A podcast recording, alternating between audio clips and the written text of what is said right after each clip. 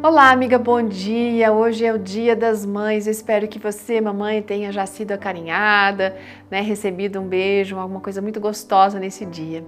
E que Deus possa abençoá-la assim muitíssimo. Hoje a nossa história foi escrita pela uma mãezinha, a Amanda Lopes.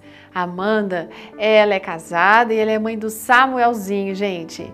E ela que já faz algum tempo leu uma poesia cujo título era o seguinte: Que mãe é essa? Bom, esse era um texto que tratava de um, um texto pequeno, que falava sobre as contradições, às vezes, que as mães vivem, né? E usava frases como, por exemplo, é alegria no choro, é carinho na raiva, é o sim no não, entre outras frases assim cheias de dicotomia. Na verdade, mãe é por amor e sacrifício. Aliás, uma das mães da Bíblia que mais reflete essa ideia de amor e sacrifício, sabe quem é? É a mãe de Moisés. Lá no livro de Êxodo, capítulo 2, versos 1 e 2, a gente lê que Joquebede percebeu o quanto seu filho era bonitinho e ele quis, ela quis escondê-lo.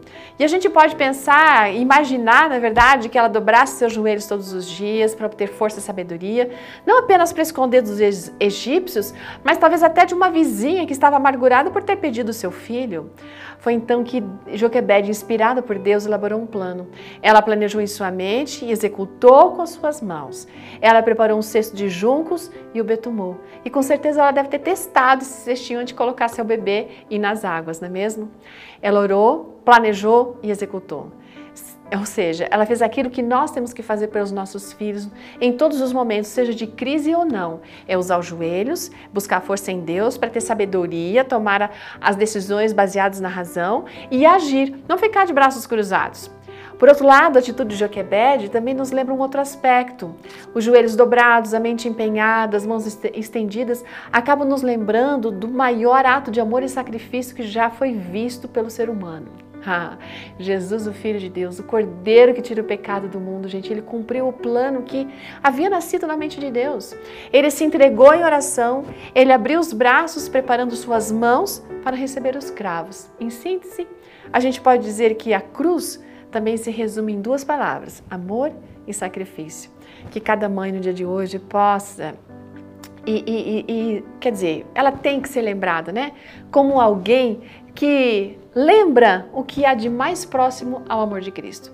Se você tem dificuldade para confiar em alguém que não vê, então olhe para qualquer mãe que seja amorosa e experimente uma pequena amostra do amor e sacrifícios que foram realizados por Jesus na cruz. Que Deus abençoe você, amiga. Que lhe dê sabedoria para ser a mãe que seus filhos necessitam. Joelho no chão, razão sendo dirigida por Deus e ações movidas por amor. Certamente alcançarão muitas, muitas glórias. Que Deus abençoe você e até amanhã.